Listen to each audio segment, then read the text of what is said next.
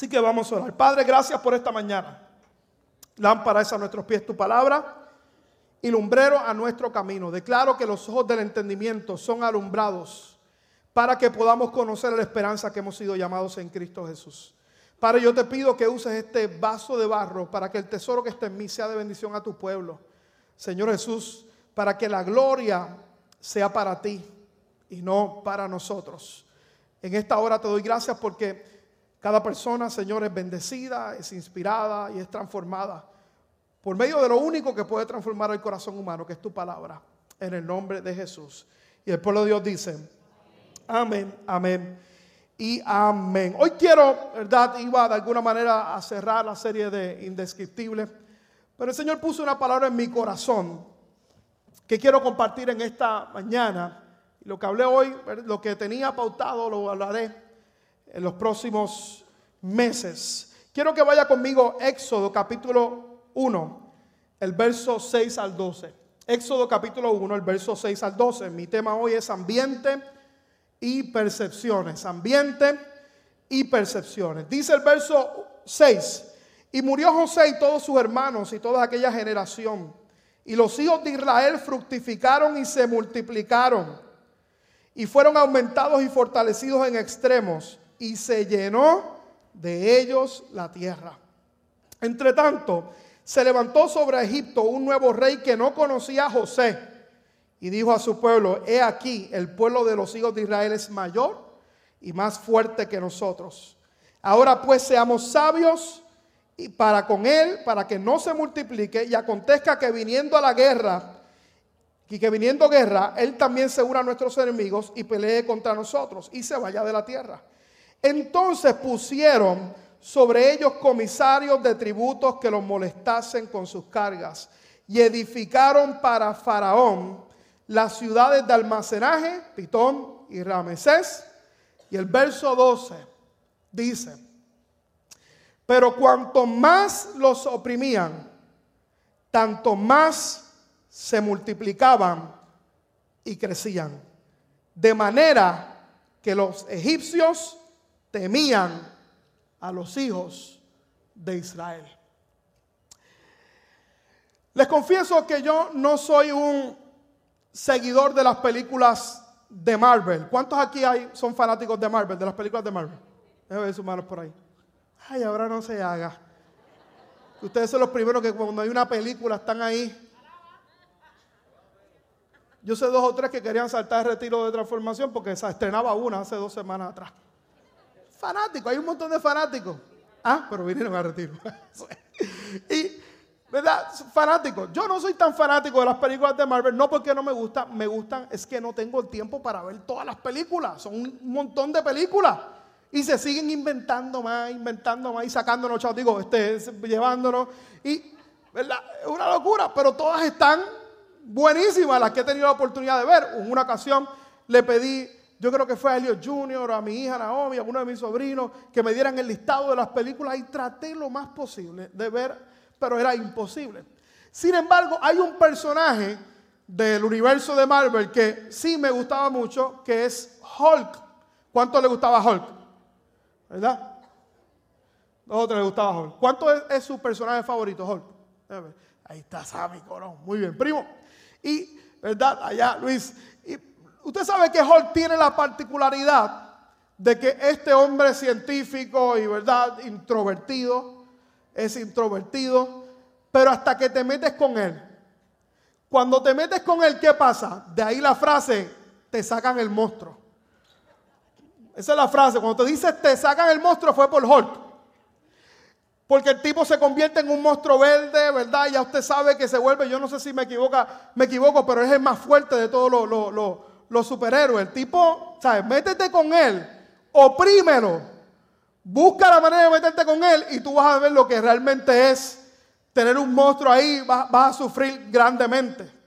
Y a mi mente venía Hulk cuando miraba esta historia. Cuando usted mira esta historia es interesante porque el trasfondo es que había pasado varios años de la muerte de José. Usted conoce la historia de José. José el que fue vendido por sus hermanos, fue llevado esclavo a la ciudad de Egipto. Allí fue llegado a ser el segundo al mando de Egipto. Y en un momento de hambruna de Israel, José le tocó la tarea de tener a todos sus hermanos y los alimentó y los socorrió. Se quedaron esos sinvergüenzas ahí y se volvieron un pueblo numeroso, un pueblo fuerte. Al tiempo, José muere, mueren sus hermanos y el faraón que había antes ya tampoco estaba. ¿Y qué pasó con el faraón? No conocía a José. No conocía la descendencia de José. ¿Y qué comenzó a tener José? Comenzó a tener, comenzó a tener el faraón de ese momento miedo por el pueblo de Israel. Porque veía que era un pueblo numeroso. Porque veía que era un pueblo fuerte.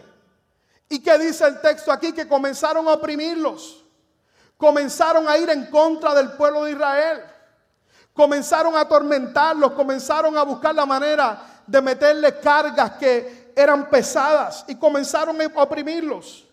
Me llama la atención porque la palabra opresión en esta escritura, en el original significa que los humillaban, que los deshonraban, que los intimidaban, que los menospreciaban a las mujeres, las violaban, los afligían y los forzaban a hacer trabajos que ellos no querían hacer, trabajos inhumanos.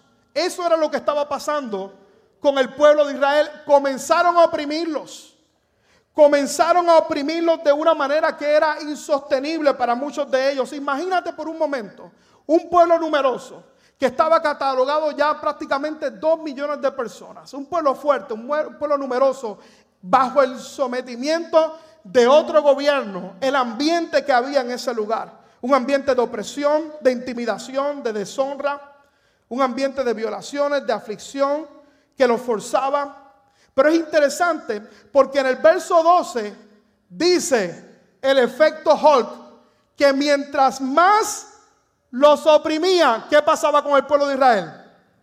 Vamos, ayúdenme a predicar. Mientras más oprimían al pueblo de Israel, más se multiplicaban y más ellos crecían. Era un ambiente donde había había tragedia en un ambiente donde estaban esclavizando al pueblo de Israel, se hacía fuerte.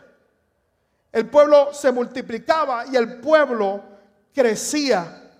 Yo quiero que piense por un momento en el ambiente que tal vez estaba el pueblo de Israel. Y usted para ir al punto directo en esta mañana, en los ambientes que en muchas ocasiones usted y yo nos encontramos, los ambientes difíciles en los cuales usted y yo nos involucramos y en que estamos en muchas ocasiones. Ambientes difíciles de incertidumbre económica, política, laboral, idioma, retos, familia, tentaciones, porque vivimos en un mundo donde más que nunca es palpable la decadencia moral en muchas ocasiones, el ambiente en que usted y yo vivimos constantemente que nos, vivimos en una cultura que nos incita a no honrar a Dios, alejarnos de Dios, ambientes de dificultades, de problemas, de retos económicos, de desafíos en nuestra vida. Y cuando yo miro esta historia me doy cuenta que aún en los ambientes difíciles Dios quiere moverse en medio de nuestras vidas. En los momentos donde son difíciles, donde son complicados, donde usted y yo a veces no vemos un norte correcto en nuestra vida y no vemos posibilidades, en esos ambientes Dios es experto en moverse. Mire qué interesante porque una de las cosas que Dios me mostraba es que son en los ambientes donde más dificultad usted y yo podemos ver donde son los ambientes donde Dios más se mueve. Y donde Dios más puede hacer una obra tangible en medio de su pueblo. Ambientes donde hay dificultad, pero podemos ver la mano de Dios como nunca antes y podemos ver un crecimiento como nunca antes en nuestra vida. Ambientes donde no es idóneo, tal vez, que usted y yo vivamos. Ambientes donde hay presiones por todas partes, hay dificultades, hay tentaciones. Son en los tiempos de opresión y ese es mi mensaje en esta mañana y quiero, quiero puntualizar esto hoy fuerte en tu corazón en esta mañana. Porque son en los ambientes de opresión, en los tiempos de persecución, en momentos de dificultad, donde Dios va a levantar a sus hijos como nunca antes para ver su gloria a través de ellos en sus vidas. Son en esos momentos. Y hoy mi meta en esta mañana es que yo quiero que eso penetre en tu mente y en tu corazón. Y mi meta es que al final del mensaje tú salgas de aquí diciendo, ok, hay dificultades, yo lo sé, pero es cuando más Dios se va a mover en mi vida. Es cuando Dios más se va a mover en mi familia.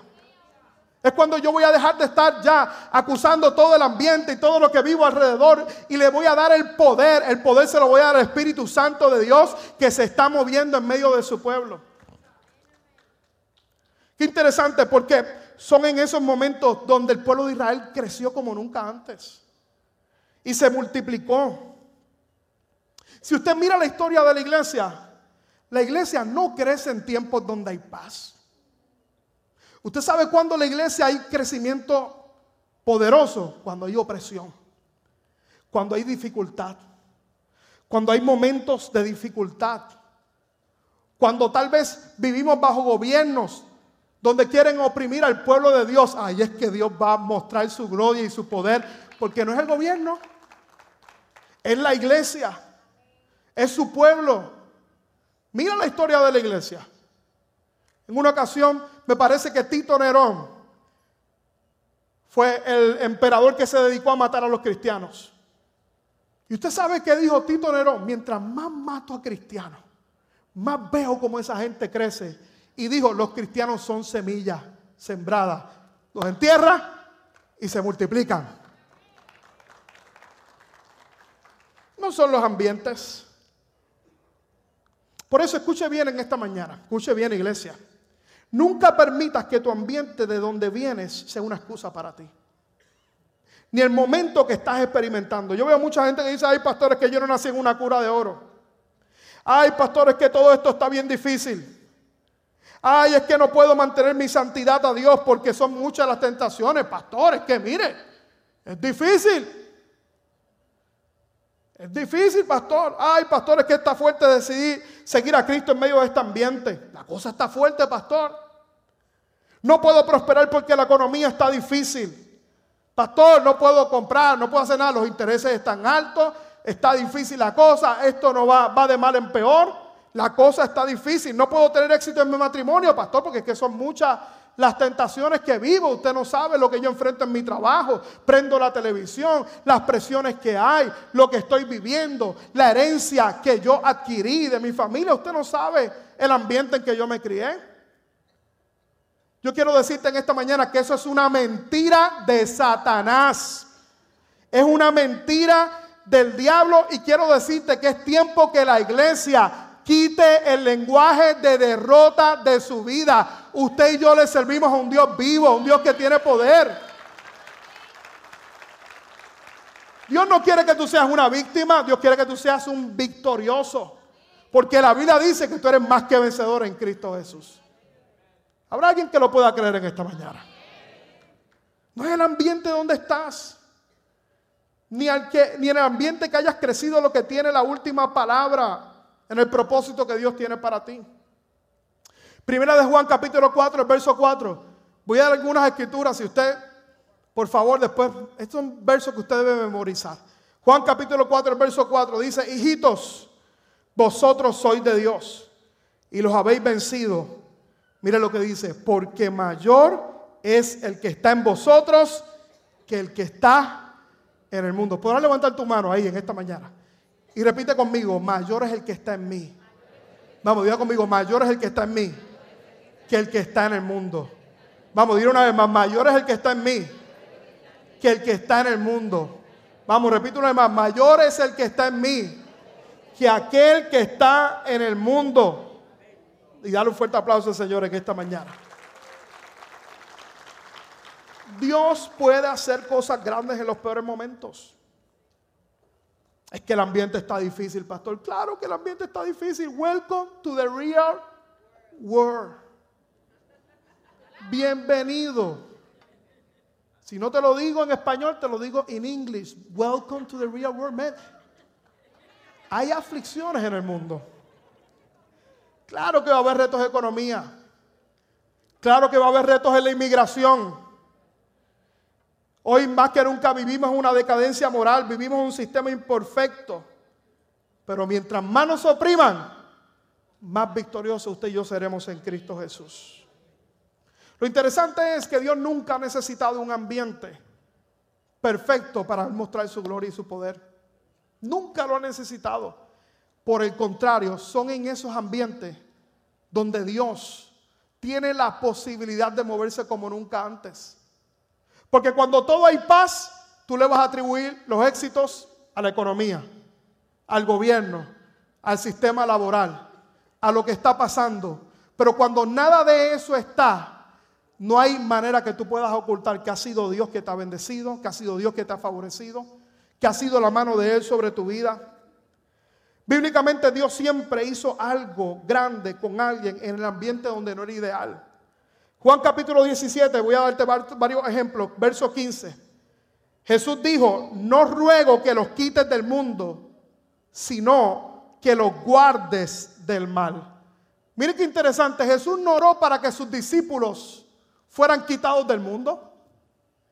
Jesús oró para que en medio del mundo, en medio del sistema, ellos fueran guardados.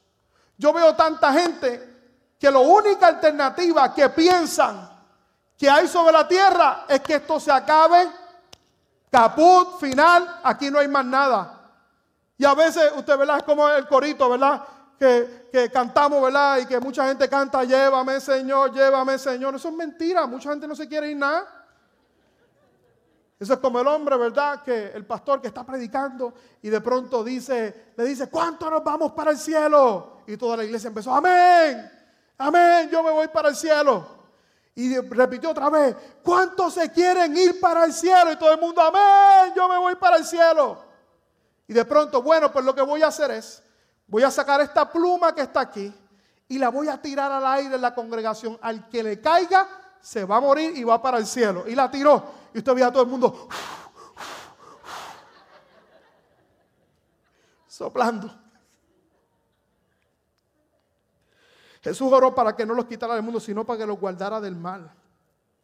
¿Por qué razón, iglesia? Porque Él, Jesús creía que aún en los momentos de opresión que podamos vivir, Él puede hacer la diferencia en nuestra vida. En medio de un mundo imperfecto, de un ambiente que no sea idóneo, Dios nos dice, tú puedes ser mi justicia.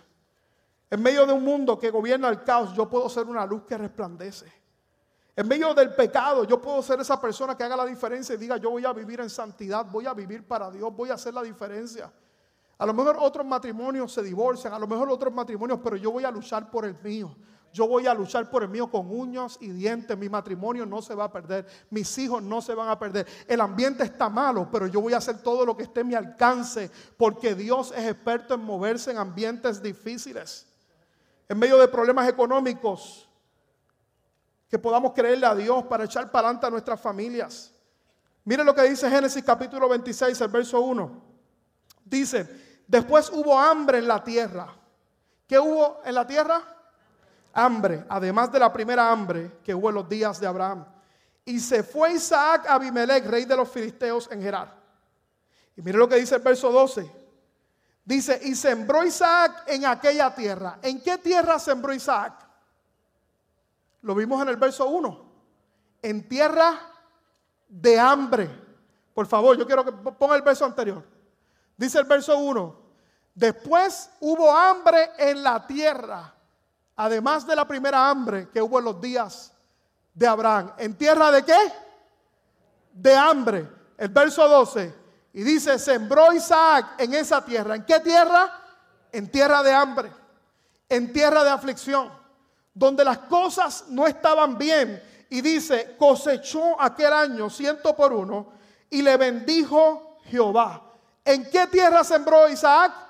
En tierra de hambre, en tierra de aflicción. ¿Era el ambiente correcto? No lo era, pero le creyó a Dios. Génesis capítulo 1, el verso 1 al 3 dice, en el principio creó Dios los cielos y la tierra. ¿Cómo estaba la tierra? Dice el verso 2. Desordenada y qué más? Y vacía. O sea que no había nada en la tierra. Mire qué clase de ambiente. Y dice, y las tinieblas estaban sobre la faz del abismo y el Espíritu de Dios se movía sobre la faz de las aguas. ¿En dónde se movía el Espíritu de Dios? en una tierra que estaba desordenada y estaba vacía, no había nada. Ahí se estaba moviendo el Espíritu de Dios. Y dice el verso 3, y dijo de Dios, sea la luz y fuera luz. Donde no había nada, tierra desordenada, escuche bien, el Espíritu Santo se estaba moviendo. Yo he venido a decirte en esta mañana, en una tierra que hay a veces esté desordenada en nuestra vida, a veces no veamos lo que queramos ver, el Espíritu Santo se está moviendo en medio de su pueblo. En medio del desorden, trayendo orden. En medio del caos, trayendo paz. Porque Dios es experto en moverse cuando no hay nada. En la nada Dios puede hacer algo en nuestra vida. Y es que Dios es experto en moverse en ambientes difíciles. Por eso, iglesia, en esta mañana no es el ambiente en que tú vives. Es la mentalidad que tienes y a quién tú le estás creyendo. Yo quiero que eso penetre en tu mente y en tu corazón. Porque es muy fácil que usted y yo nos convertamos en parte de este sistema que no tiene esperanza. La esperanza que usted y yo tenemos en Cristo Jesús es lo que dice su palabra. Los que aman a Dios, todas las cosas les ayudan a bien. La esperanza que usted y yo tenemos en Cristo Jesús es que tal vez va a haber caos, tal vez va a haber desorden en nuestro alrededor nuestro, Claro que lo va a haber, pero son en esos ambientes donde Dios se puede mover como nunca antes. Por eso no podemos vivir bajo temor. ¿Quién vive bajo temor? Aquel que se imagina los peores panoramas. Aquel que vive sin esperanza. Y está bien que haya momentos en nuestra vida donde hay veces, ¿verdad? Usted y yo, pues tenemos, ¿verdad? Necesitamos levantar nuestra fe. Todos pasamos por ahí, pero no podemos permitir que el caos gobierne nuestra mente y nuestro corazón. mucha gente yo veo que el ambiente donde viven eh, se convierte en una excusa, donde yo vivo, la familia que yo vengo, el trabajo que tengo, las presiones que están a nuestro alrededor. Cuando usted y yo tenemos que saber de que en medio del caos y el ambiente que usted y yo vivimos podemos levantarnos y hacer la diferencia. Por eso una de las cosas que yo miro a los jóvenes, yo les digo a los jóvenes en la universidad, en la escuela, yo sé que hay muchas presiones como nunca antes. Tal vez ustedes están experimentando presiones que yo no experimenté en mi juventud, pero allí Dios te puede levantar y tú puedes ser un faro en ese lugar y hacer la diferencia en tu, en tu, en tu universidad, en tu escuela, donde quiera que tú estés. Por eso yo felicito a los jóvenes que están aquí y dicen, yo voy a hacer la diferencia. Porque es fácil tú ser parte del ambiente y del sistema, pero usted y yo estamos llamados a desafiar el ambiente. Los padres, ¿Qué reto tenemos usted y yo de transformar los ambientes de nuestra casa, donde la presencia de Dios sea evidente, donde el gozo del Señor sea notorio? Ay, pastor, es que las circunstancias que vivo, en las circunstancias que vivo, es precisamente ahí donde Dios las puede usar y Dios puede multiplicarte como nunca antes. Mientras más los oprimían, más se multiplicaban y más crecían. Uno de los mis personajes favoritos, que no está en la Biblia, personajes de la cultura, parte del sistema de nuestro mundo, es una mujer que se llamaba Corrie Ten Boom. Esta mujer era una mujer neolandesa que vivió bajo los tiempos donde Hitler y el pueblo de Alemania estaban persiguiendo a los judíos, persiguiendo a los cristianos, persiguiendo a los judíos, metiéndolos presos y matándolos, llevando a los campos de concentración. Dios levantó a esta mujer en medio de ese momento de dificultad, en medio de ese momento específicamente, en el 18, nacida en el 1892, vivió toda esta época de Hitler. Era una activista y era relojera. No era ni siquiera judía, pero se compadeció del pueblo de judíos. ¿Y sabe lo que comenzó a hacer? La historia dice que ella tenía un corazón noble y cuando ella, el conflicto nazi vino y comenzó a arropar la nación, ella comenzó a buscar a los judíos y esconderlos detrás de una relojería que ella tenía. Ponía paredes falsas y allí las derrumbaba. Y allí los, los escondía, debo decir. Los escondía ahí en ese lugar. Cuenta la historia, me impresionó que en una ocasión ellos estaban todos escondidos. Y ellos, eh, estando escondidos, se enteraron de que había un niño pequeño de cuatro años que estaba solo en un lugar y estaba a la merced de que el pueblo nazi fuera y lo buscara. Habían padres en aquel lugar y todos los padres decían, no podemos ir. Lo lamentamos, pero podemos perder la vida mientras vamos allí a rescatar al niño. Ella se paró en medio de esa circunstancia y dijo, si yo voy a perder la vida, para mí va a ser un honor perder la vida rescatando a un niño. Ella se paró firme, escondía a los judíos, les hizo bien a cada uno de ellos, participó de muchas actividades que tenían el objetivo principal de guardar sus vidas. ¿Y sabe lo que le costó eso? Fue llevada presa, llevada a los campos de concentración. Vivía en momentos horribles, pero escucha bien, ella nunca permitió que el ambiente donde ella viviera, vivía dictaminara la condición de su corazón. Todo lo contrario, los campos nazis, ella comenzó a traducirle a los judíos, comenzó a hacer servicios cristianos allá. ¿Y sabes qué pasó? Se enteraron los nazis y comenzaron a torturarla, comenzaron a agobiarla. Sin embargo, ella no permitió que la opresión, la tortura, el engaño la venciera. Por el contrario, aprendió a perdonar y transformó su ambiente. Es interesante porque la historia cuenta que en una ocasión se encontró con el hombre, con el verdugo que la estaba torturando todo el tiempo. Y usted sabe lo que pasó cuando tuvo la oportunidad de encontrarse con ese verdugo. Luego de estar en el campo de concentración, perdonó a su verdugo lo perdonó. Esta mujer no permitió que el ambiente la dictaminara y le formara y le dañara el futuro que ella tenía por delante. ¿Cómo lo sé? Juzgue usted las citas que esta mujer escribió en medio del campo de concentración. Ella escribió, nunca tengan miedo de confiar en un futuro desconocido a un Dios conocido. Él escribió, si miras al mundo, te angustiarás. Si miras para adentro, te vas a deprimir. Pero ella escribió, pero si miras a Cristo, vas a descansar. En medio del campo de concentración, ella escribió, nunca vas a descubrir que Cristo es todo lo que tienes hasta que sea todo lo que tengas. Ella escribió, la felicidad no es algo que depende de lo que nos rodea, es algo que hacemos dentro de nosotros mismos. No hay un abismo tan profundo, decía ella, como el amor de Dios, que es lo más profundo. Mire qué interesante, me gustó esta cita de Corrie ten Boom porque en medio del campo de concentración, esta mujer escribió, no hay pánico en el cielo. Dios no tiene problemas, solamente Dios tiene planes. Qué poderosa declaración. Yo te digo a ti en esta mañana que no hay pánico en el cielo en el cielo no hay problema. Dios tiene planes para su pueblo, planes de bien y no de mal para darle futuro y esperanza. Ella escribía, en la oscuridad la verdad de Dios brilla más claro.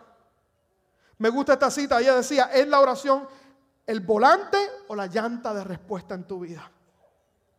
Esto, ella, ella escribió, esto es lo que es el pasado, cada experiencia que Dios nos da, cada persona que Él pone en nuestras vidas, es la preparación perfecta para el futuro que Él solo puede ver. Escribió también la fe es como el radar que ve atrás de la niebla, la realidad de las cosas, a una distancia que el ojo humano no puede ver. Qué interesante porque esta mujer tuvo razones para amargarse. Sin embargo, mira lo que escribió. Dijo, ¿sabes lo que duele mucho? Es el amor. El amor es la fuerza más poderosa del mundo. Cuando miro esta historia me doy cuenta de que podemos desafiar nuestros ambientes. Donde usted y yo no tenemos que ser víctimas de lo que estamos viviendo. Donde tal vez hay injusticias, pero usted y yo podemos vivir en un nivel más alto. Podemos escoger confiar en Dios. Podemos escoger perdonar. Podemos creerle a Dios. Podemos vivir para Él podemos caminar en victoria, podemos prosperar en los momentos difíciles, aun cuando la economía está mala. ¿De dónde viene tu provisión? ¿Del mundo o viene de Dios? ¿De dónde viene tu provisión? ¿De la economía o de Jehová Jireh, que es nuestro proveedor? Deja de echarle la culpa al ambiente donde vives. Yo quiero desafiarte en esta mañana que es tiempo que podamos confiar en Dios, que podamos creerle a Dios, porque no es el ambiente donde vives, es la mentalidad que tienes en tu vida. Por eso el punto de esta mañana, mientras me preparo para orar en esta hora, Así que no es el ambiente donde vivo lo que le debemos dar poder. Entonces, la pregunta es, ¿qué es lo que tiene que cambiar en nosotros, iglesia? Nuestra percepción. La manera en que usted y yo estamos mirando las cosas. ¿Y qué tenemos que pedir al Espíritu Santo? Que transforme nuestra manera de ver las cosas. Que podamos ver las cosas como Dios las está viendo, porque todo el tiempo lo que estamos mirando nos está engañando. Por eso es que el apóstol Pablo nos invita a nosotros a no caminar por lo que estamos viendo, a caminar por fe en las promesas de Dios. Saber que aún en medio de los momentos de dificultades y en cualquier panorama, Él ha prometido estar con nosotros todos los días de nuestra vida. Es nuestra vista lo que nos está engañando todo el tiempo. En una ocasión, si usted mira la historia, si usted mira la historia, Números capítulo 13, 14 me parece. Dios escogió, Moisés escogió a 12 hombres para que fueran a espiar la tierra prometida. 12 hombres. Les dijo, ve a la tierra que fluye leche y miel, ve a la tierra prometida, espíenla, miren para allá y tráeme los reportes de lo que estás viendo. ¿Y qué pasó en ese momento? 12 fueron a mirar la tierra. De esos 12, todos regresaron 10 fueron a donde Moisés y le dijeron, le dijeron, ay Moisés, hay gigante. La cosa está difícil, Moisés, no podemos ir a la tierra prometida. No invente que para allá no vamos. Mire, mira Moisés, allí está la allí hay un montón de suegras, ahí está mi. No, no. Ni miremos para allá. Moisés, la cosa está bien difícil. Sin embargo, hubieron dos que eran de Bahía Vida.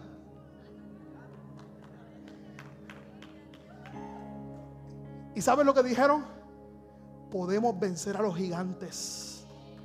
Podemos vencerles. ¿Tú estás entendiendo eso en esta mañana? Habrá gente aquí que diga, yo puedo vencer. Y sabes, vinieron donde Moisés con grandes frutos y le dijeron, mira los frutos que hay. Porque ese es el problema de muchos de nosotros. Que en los ambientes difíciles o vemos las imposibilidades o vemos la recompensa. Yo he escogido ver la recompensa de Dios y mirar a Cristo en medio de cualquier panorama que yo he podido experimentar. ¿Y sabe qué? Estos dos hombres, Josué y Caleb, fueron los únicos que trajeron un reporte positivo. Y dijeron, podemos vencer. Mire qué interesante, porque de estos 10 espías, ¿fueron 10 o fueron 12? 12 espías. Era para ver si estaban atentos. De estos 12 espías, 10 dijeron algo negativo. ¿Usted se acuerda de los nombres de esos 10 espías? Pastor Edwin, ¿te acuerdas de esos nombres de esos 10 espías? No hay registro. ¿Por qué? Porque solo aquellos que le creen a Dios en, en los peores panoramas son aquellos que la gente va a recordar. Gente que diga, yo voy a creerle a Dios en medio de, del ambiente que esté viviendo. Voy a creerle a Dios. Voy a confiar en Dios. Voy a vivir para Dios. Voy a hacer la diferencia. La pregunta en esta mañana, ¿qué reporte vas a creer tú? En otra ocasión, David dice, estaba el profeta Eliseo con su criado Jesse Estaban rodeados por el ejército de Siria. El ejército de Siria era el más peligroso, el más peligroso de la nación. Era el ejército más despiadado, donde era el más temido, donde tenía todos los avances militares más importantes de esa temporada. Y de pronto miles y miles de soldados rodearon a Jesse y al profeta Eliseo. Y allí estaba Jesse del profeta Profeta Eliseo, tú no estás viendo lo que nos están haciendo. Nos están rodeando, nos van a matar, nos van a destruir. Y en medio de ese momento, Eliseo, segunda de Reyes capítulo 6, verso 17, dice, y oró Eliseo y dijo, te ruego, oh Jehová, que abra sus ojos para que qué? Para que vea. ¿Estaba cambiando el ambiente de, Jesse y Eliseo? No. Pero Dios estaba invitando a Jesse que cambiara su percepción. Y dice, te ruego que abra sus ojos para que vea. Entonces abrió los ojos del criado y miró. Y aquí que el monte estaba lleno de gente a caballo y de carros de fuego alrededor de Eliseo. Dios abrió los ojos del criado y pudo ver lo que Eliseo estaba mirando, que más eran los que estaban con él que los que estaban en el mundo. Iglesia, si nuestros ojos fueran abiertos, tú te darías cuenta que Dios está con nosotros en todos los panoramas de nuestra vida. En tiempos buenos, pero también en tiempos de adversidad. Es fácil creer que la presencia de Dios está con nosotros cuando todo va bien. Es muy fácil. Pero cuando en medio de los ambientes usted y yo decidimos escoger creerle a Dios con todo el corazón, entonces nuestros ojos se van a abrir.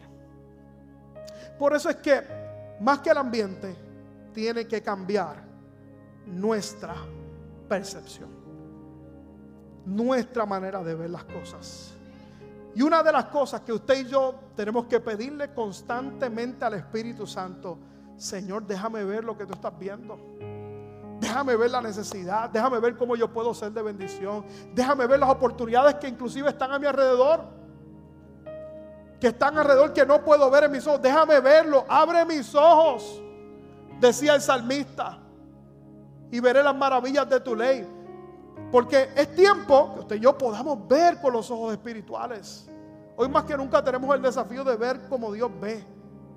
Porque aprendimos en esta mañana, y escucha bien, que son los peores panoramas donde el pueblo de Israel crecía y se multiplicaba. Y termino con esto en esta mañana. ¿Cuánto más, cuánto más nosotros que tenemos a Cristo Jesús como nuestro Señor y Salvador y tenemos el Espíritu Santo para vivir una vida victoriosa aquí en la tierra a pesar de las adversidades que estemos experimentando? Hay dos preguntas que quiero hacerte en esta mañana. Primero, ¿qué reporte vas a creer en tu vida? ¿Qué reporte vas a creer? Número dos, esto está estrictamente ligado a mi percepción. ¿De qué te estás alimentando? Si te estás alimentando de malas noticias, si te estás alimentando de lo que dice el mundo, de lo que dice la gente que no conoce a Dios, créeme que vas a vivir una vida bien ansiosa. Pero si tú escoges por encima de las cosas alimentarte de la palabra de Dios, yo te digo en esta mañana que tú vas a tener ojos para ver lo que Dios ha de hacer en tu vida. Yo quiero vivir por la palabra de Dios. Yo, quiero, yo escojo vivir por la palabra de Dios. Por eso es que en tiempos de adversidad usted y yo tenemos una responsabilidad más grande que nunca, buscar a Dios con todo el corazón. Buscar a Dios con todo el corazón. Y tal vez escuche bien, iglesia, este mensaje será profético en muchas medidas. Yo quiero que tú sepas, iglesia, de que, escuche, acuérdense de este mensaje en esta mañana. Y yo no soy un profeta del terror. Pero de alguna manera estamos viviendo tiempos difíciles. De alguna manera estamos viviendo tiempos de dificultad. Se acerca año eleccionario. Se acercan momentos de dificultad. Y solo aquellos hombres, mujeres y jóvenes que aprendan a ampararse en la palabra de Dios no serán vencidos por el mal, sino que triunfarán aún en los peores cautiverios de la vida. Mantendrán sus corazones limpios, puros, porque van a tener otra percepción. Van a tener otra percepción. Hay un reto que tenemos por delante. Y es quién nos va a gobernar. Si vamos a escoger servir a otros dioses, si vamos a escoger ser parte de una cultura que no honra a Dios, o si vamos a vivir por los principios de la palabra de Dios. Porque cuando escogemos vivir por los principios de la palabra de Dios, escucha bien, no es una garantía de que no hay nada malo que nos pueda pasar. Claro que van a haber dificultades, van a haber momentos de dificultad, pero yo he descubierto que yo prefiero pasar las crisis con Cristo en mi corazón que sin Él en mi vida no se siente igual. Y los resultados no son los mismos. Porque mayor es el que está en mí que aquel que está en el mundo. Así que el desafío en esta mañana es que no podemos cambiar a veces los ambientes, pero podemos cambiar nuestra manera de pensar. Podemos cambiar nuestras percepciones. Y es lo que tiene que cambiar en esta mañana. Permitir al Espíritu Santo que tome control de nuestra mente, de nuestro corazón, de nuestras emociones y que podamos tener ojos para ver, para discernir entre el bien y el mal, entre lo que es de Dios y lo que no es de Dios. Yo te garantizo, hermano, que aunque vengan a oprimirlos, como hijos de Dios, vamos a crecer y nos vamos a multiplicar. ¿Cuánto lo creen conmigo en esta mañana? Dale fuerte el aplauso al Señor ahí donde estás. Esperamos que esta palabra haya sido de bendición para tu vida. Te invitamos a que te mantengas conectado con nuestra iglesia y ministerio a través de las redes sociales.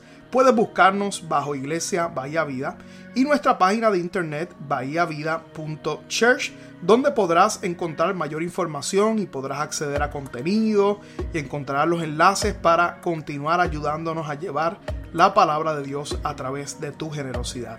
Finalmente, gracias por tus oraciones y te invitamos a que te mantengas conectado a la palabra de Dios a través de nuestra iglesia Bahía Vida. Bendiciones.